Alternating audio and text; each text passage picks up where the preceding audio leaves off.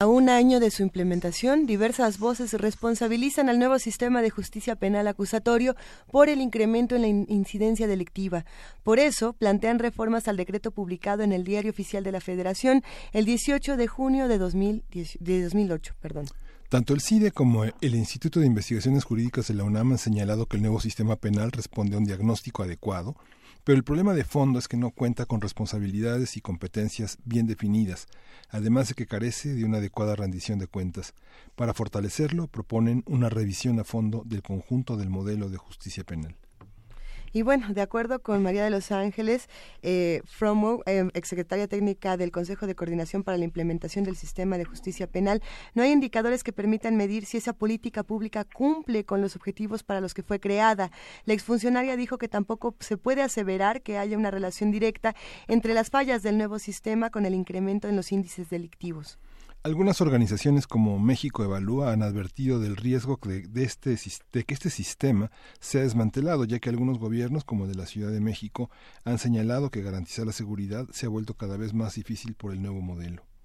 Karen Silva, quien es investigadora del área de justicia de SIDAC, el Centro de Investigaciones para el Desarrollo, ya está en la línea. Gracias, Karen. Silva, por esta conversación. ¿Cuáles son los principales eh, problemas del sistema penal acusatorio y cuál ha sido la reacción de los propios eh, procuradores para su implementación? Hola, muy buenos días. Muchas gracias por el espacio. Buenos días. Cuéntanos eh, cómo, cómo están viendo y, qué tanto es, es culpable de todo el, el nuevo sistema penal.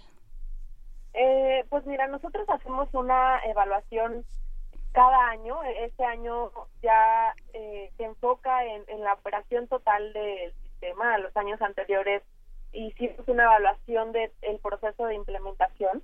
Para este año, que ya opera, digamos, de manera total para todo el territorio y todos los estados, eh, el sistema acusatorio, encontramos que aún existen brechas y vacíos del proceso de implementación que duró ocho años y eh, a nosotros se nos eh, nos parece irresponsable que se culpe al sistema acusatorio cuando en realidad no hay eh, ni siquiera una investiga una perdón una evaluación institucionalizada que pueda realmente hacernos llegar a conclusiones que, eh, que permitan decir que el sistema no está funcionando. Como mencionar bien mencionaron ustedes anteriormente, para nosotros el sistema acusatorio no tiene problemas en su concepción. Problemas estuvieron en el proceso de implementación y eso es lo que hay que atender. Eh, las instituciones no están siendo capaces de dar respuesta a, la demanda de servicios, si lo podemos llamar de alguna manera, por parte de la ciudadanía. Y eh, entonces creo que en vez de tratar de reformar el sistema en la ley, creo que hay que redoblar los esfuerzos para para eh, solventar las brechas y los vacíos que existieron en el proceso de implementación. Nosotros evaluamos y vemos el sistema, digamos, de manera integral y precisamente como eso, como un sistema, como un conjunto de muchas piezas en el que todas las piezas tienen que funcionar adecuadamente para que funcione realmente. Y, eh, digamos, hacemos una evaluación en tres, eh, principalmente en tres bloques, ¿no? en tres componentes. El primero es todas las acciones y condiciones de política pública que se tienen que generar eh, tanto entre las instituciones como al interior de ellas para que eh, digamos haya una una transformación integral no se tiene que dar coordinación entre las instituciones tiene que haber eh, alguna instancia que provea de lineamientos mínimos para que todas las instituciones tengan eh, una, digamos, operación homologada y sobre todo tienen que establecerse mecanismos de seguimiento y de evaluación al interior de las instituciones. Hoy nosotros encontramos que a la fecha no hay ninguna eh, ningún mecanismo, ningún sistema de seguimiento y evaluación que se haya consolidado al interior de las instituciones. Entonces, pues sí nos cabe preguntarnos si no se han ni siquiera evaluado cómo pueden y a tratar de cambiarlo, cuando también es un sistema muy joven al que todavía le falta madurar y pues en donde evidentemente todavía hay muchas cosas que atender que no se hicieron en el proceso de implementación. Por otro lado, eh, ya dentro de las instituciones, digamos como esta segunda etapa, una vez que la política pública ya se haya eh, generado, en la, dentro de las instituciones también se tienen que dar procesos de transformación tanto de su gestión, de sus, sistemas informáticos, etcétera. Hubo una enorme inversión de recursos en capacitación, en tecnologías de la implementación durante el proceso de implementación. Solo entre 2010 y 2016 se invirtieron poco más de 15 mil millones de pesos, principalmente en capacitación, pues, en infraestructura también, pero también en tecnologías de la información. Y a la fecha, eh, eh, digamos, esa inversión puede eh, podría perderse porque no se han consolidado sistemas informáticos que nos permitan realmente dar un seguimiento a, a la operación y al desempeño de los operadores y pues también las capacidades de los operadores se van diluyendo porque no existe fortalezas institucionales. O sea, un tiradero. Sí, eh, es decir, sí hay, sí hay todavía muchas debilidades y, eh, y creo que esto es eh, lo que tiene que hacer en vez como como les contaba en vez de tratar de reformar la ley y de echar para atrás y de ir en reversa en derechos y principios que habíamos ganado, lo que se tiene que hacer es fortalecer las instituciones. Para mí, tratar de eh, reformar, o bueno, las propuestas de reforma lo que tienen, eh, su intención es más bien subsidiar lo que no se está haciendo bien en las instituciones. Hoy ya en las procuradurías se está viendo un cuello de botella importante en términos de la operación, que es, el tercer componente que evaluamos ya los resultados que está dando el sistema. En las procuradurías ya alrededor del 50% de los casos están rezagándose, es decir, no hay una respuesta por parte de las procuradurías en uno de cada dos casos que, ingresan. Eso, esos casos ahorita no están pasando al Poder Judicial, pero cuando pasen, eh, digamos, ahorita menos del 1%, alrededor del 1% de los casos se están judicializando. En, ese sentido, la, conversación se puede llegar a ser similar a lo que discutíamos hace un momento con Andrés Díaz Fernández sobre la ley antitortura, pensando en, en los procesos, digamos, macro y en los procesos micro y en, y en cómo estas reformas, si bien en teoría tienen muy buenas propuestas, eh, tendrían que abordarse quizá primero por otras cosas que no están funcionando alrededor, ¿no? ¿Qué es lo que no funciona exactamente alrededor de este sistema penal y cómo podría corregirse antes siquiera de pensar en en quitarlo o en, eliminarlo por completo y, reconfigurar toda esta idea? Es que precisamente es lo que nosotros pensamos. En las, lo, el problema es terminar de implementar eh, lo que no se terminó de implementar en los ocho años del proceso. eh, la ley, las leyes están bien diseñadas, los principios están, eh, digamos, miran a hacia, la, las personas, a, los ciudadanos, tanto víctimas como imputados, que también esto es una falacia hablar de que el sistema penal eh, acusatorio beneficia solo a los imputados. Eh, en general nosotros eh, identificamos, bueno, hacemos una serie de recomendaciones entre las que se encuentran, pues para empezar, cerrar las brechas y vacíos que, que terminaron, que quedaron en el proceso de implementación.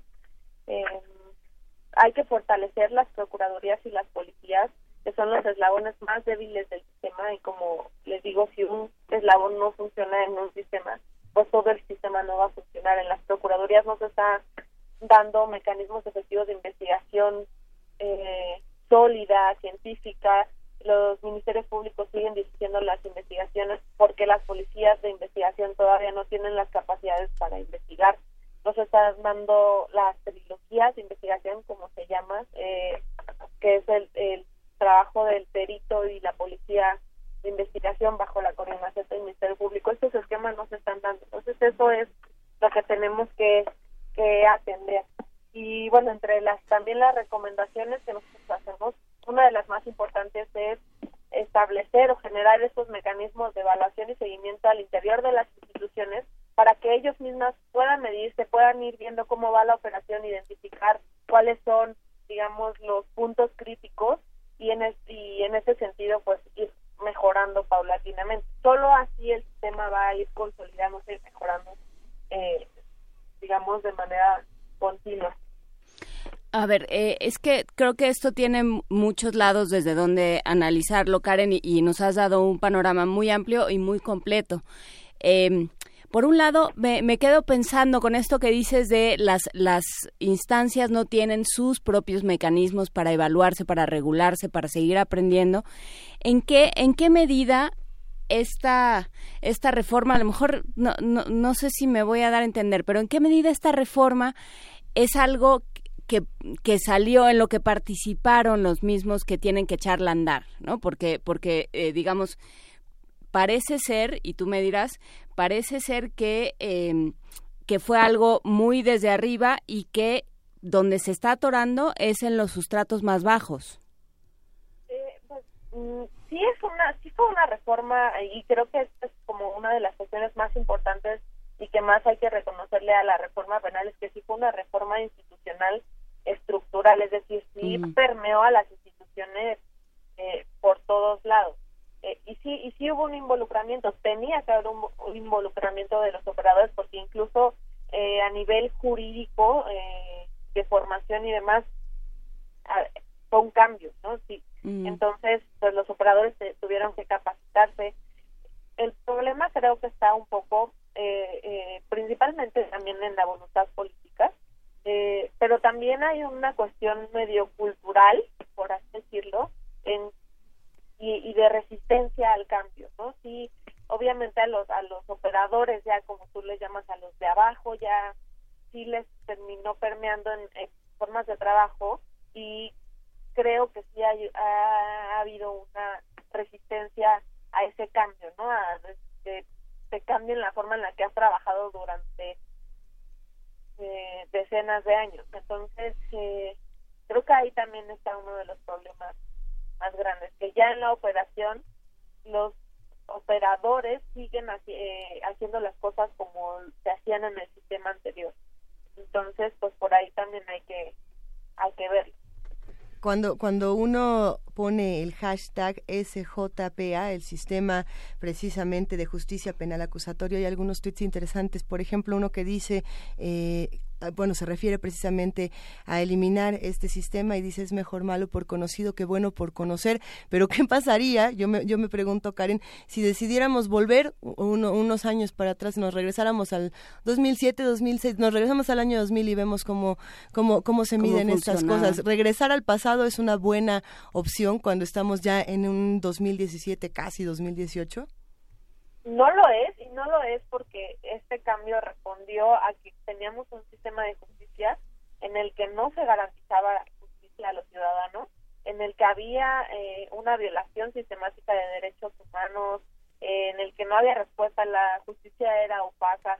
Digamos, hay que reconocer también las cosas que ya se pueden ver y que son tangibles del sistema. Es un sistema mucho más transparente. Cualquier persona como ciudadano tiene acceso a, pues a, a ir a observar la justicia. Tú puedes ir el día de mañana a un juzgado federal, a algún juzgado de, de la Ciudad de México y observar y ver cómo eh, están operando, cómo pues está dando la, la, la justicia. Y creo que eso ya es una un logro fundamental y, y, en términos de rendición de cuentas pues también puede podemos ir avanzando en ese sentido la publicidad y la transparencia eh, la oralidad que nos da el nuevo sistema, creo que son eh, indispensables hoy para nuestra ciudadanía. Creo que es peligroso tratar de echar para atrás solo porque las instituciones y las autoridades no están sabiendo hacer su trabajo. Lo que tenemos que hacer es exigirles a ellos que hagan bien las cosas, que hagan lo que les toca. Porque por más que reformen la ley, los problemas tanto de inseguridad como de injusticia como de impunidad no se van a resolver. Lo único que les vamos a dar es una eh, un cheque en blanco para que ellos puedan tener a más personas detenidas mientras se les da la gana investigar o hacer investigaciones reales. Mucha gente, como decíamos en la nota introductoria, el no tener como finalidad el encarcelamiento, sino la conciliación eh, de, del crimen y al mismo tiempo también toda la parte de arraigo de las órdenes de aprehensión que son tan eh, todavía tan burocráticas y que se requiere presencia física permite que los delincuentes huyan, ¿no? Son las dos son los dos aspectos en la práctica en la opinión pública de la ciudadanía lo que eh, reprocha a un sistema donde la víctima no, no tiene una justicia expedita inmediata y que los criminales tienen oportunidad de las vendetas, ¿no? ¿O no? Eh, pues no, eh, es, es cierto, el sistema tiene muchos eh, cambios que se traducen en beneficios. por ejemplo, todas las salidas alternas son, en realidad, lo que buscan es, pues sí, restaurar en vez de ver la justicia como una venganza. Eso creo que es un reto, pero más que del tema como sociedad, tratar de quitarnos esa idea de que justicia es igual a venganza o que la cárcel es el sinónimo de que se justicia. No siempre esa es como la respuesta, ¿no? Eh, Evidentemente las salidas alternativas, bueno, los mecanismos alternativos de resolución de conflictos específicamente son para delitos que no son de mayor impacto, que, que digamos no son realmente, eh, que sí hay esa opción eh, de que puedan llegar a un acuerdo reparatorio de las partes. Evidentemente, si no, no se dan las condiciones, si alguna de las de los involucrados no está de acuerdo, esto no, no, no es obligatorio. Eh, y respecto a las víctimas, lo cierto es que las víctimas en este nuevo sistema tienen muchos más derechos que en el sistema anterior. Las víctimas en el sistema pasado no tenían ningún tipo de participación esta vez ya tienen derecho a que el Estado les provea de un abogado, un asesor jurídico de víctimas, pero vuelvo eh, de nuevo a que son las instituciones quienes no están respondiendo. Eh, hoy en día tenemos un 83% de déficit de los asesores jurídicos de víctimas que necesitamos para atender a las víctimas de los delitos. ¿no? Eh, creo que el debate sobre el tema de si la cárcel es, eh, es la mejor respuesta o la venganza o la vendetta, pues creo que ya es un nivel todavía más allá y que no creo que por ahora podamos resolver. Creo que es un, algo que como sociedad tenemos que trabajar, pero lo que sí es cierto es que el sistema acusatorio es parte de esa idea, ¿no? Justicia no es cárcel, no es ojo por ojo. Eh, parte es un sistema parte desde la libertad de las desde la de inocencia y eh, lo que yo sí quisiera como enfatizar es que las víctimas tendrían acceso a la justicia si las instituciones hicieran su trabajo como debe ser. Si supieran investigar, si, si fueran eficientes, las policías tuvieran capacidades para la detención, para pues, todas las exigencias que, que les da el nuevo sistema, las víctimas no, no tendrían o verían tanta impunidad como se ve ahora, ¿no? Pero es una cuestión institucional, no es una cuestión del sistema ni normativo. Ah, Karen, en ese sentido, tenemos un texto precisamente hace un par de semanas de Edna Jaime, directora de México Evalúa, que si no me equivoco se publicó en el Universal, pero bueno, también lo puede uno encontrar en mexicoevalúa.org. Y, y me permito citar un, breve párrafo para pues también consultar contigo un poco de, de lo que dice eh, Edna Jaime. Dice, el desafío más grande de la reforma, sin embargo, está entre nosotros. Es precisamente lo que, lo que mencionabas. Eh, continúo, que seguimos impulsados por un ánimo de venganza y no de justicia. Este es el terreno fértil para que los populistas penales tomen fuerza. Si ellos ganan, y aquí viene algo interesante, nuestro país se colocará en el sótano de la evolución. ¿De qué estamos hablando cuando hablamos de populistas penales? Sí, y cómo, y cómo se vincula esto, creo que es interesante esto que apunta Luisa, eh, a todas estas declaraciones que se han dado en, los en las últimas semanas de ha subido el índice de homicidios por el sistema penal acusatorio, en realidad es que claro, como sueltan a los delincuentes, pues yo como, como no van a cómo no van a subir los secuestros en la Ciudad de México, etcétera. ¿Cómo, cómo juntamos esas dos, eh, eh, digamos, esos dos hechos? Claro. Eh, pues mira, el populismo penal es justamente, digamos, ante una sociedad que, se siente insegura y que, que se ve pues, como una potencial víctima de, la inseguridad y de la delincuencia, el tema penal vende mucho. O sea, pongo un ejemplo particular cuando los secuestros eh, empezaron a, subir, digamos, en, incidencia, pues cuál la respuesta estatal fue pongámosle al secuestro 140 años de prisión en la ley, ¿no? O sea, la, la pena más alta que pueda alcanzar el secuestro hoy es 140 años, cuando, o sea, es incluso irracional, ninguna persona va a vivir 140 años para para estar en prisión. Y, en realidad cuando lo que tienen que hacer es, o sea, las, penas para secuestro ya existían, lo que tienen que hacer, eh, o más bien de nada nos sirve tener leyes penales más duras o, eh, leyes que restrinjan mucho más derechos para este, delitos, digamos, de mayor impacto como secuestro, delincuencia organizada, etcétera, si las instituciones no, no hacen efectivas esas. O sea, de nada nos sirve, pero evidentemente es un tema que, como les digo, ante una sociedad que se siente insegura o que se ve a sí mismo como una víctima o potencial víctima, pues vende muchísimo en términos populares políticos. Y pues sí es un tema del, del que los políticos se aprovechan para eh, posicionarse, digamos, políticamente. Y, y, yo sí considero que, sobre todo en este eh, momento en el que nos encontramos en términos políticos pues también se está aprovechando ese ese discurso no esa coyuntura. Entonces yo diría hay dos razones por las cuales se están dando estos discursos desde eh, autoridades o políticos eh, o tomadores de decisiones primero eh, es una razón todavía más estructural es que no están pudiendo dar respuesta entonces por eso vienen a proponer que se amplíe la prisión preventiva porque como ahora tienen que ser más rápidos, más eficientes para hacer investigaciones, no están pudiendo, entonces lo que quieren es una carta en blanco para tener a personas detenidas, aunque no tengan una sentencia, y mientras tanto investigan, ¿no? Esa es una razón, pero la otra pues también es una razón política, y es apelar a, como menciona Edna en su columna, el populismo penal. Utilizar la ley penal y, y, y, como apelar a la sociedad que se siente insegura, que se siente víctima, para colocarse pues eh, políticamente. Sí, que también dado, dado el estado de, de las instituciones penitenciarias, ¿no? Tampoco tampoco es una solución, ¿no? lejos de ello. Sí, no, eh, ese es totalmente un tema que, que podríamos hablar también por mucho tiempo. O sea, digamos, primero hay que partir de la experiencia que cárcel la cárcel no es, eh, por lo menos en México, como se concibe en México, no es necesariamente un castigo, es lo que se supone que pretende es la reinserción social de las personas, eh, eh, su, reincorporación a la sociedad de, una manera, digamos, adecuada a través de educación, trabajo. En teoría, sí.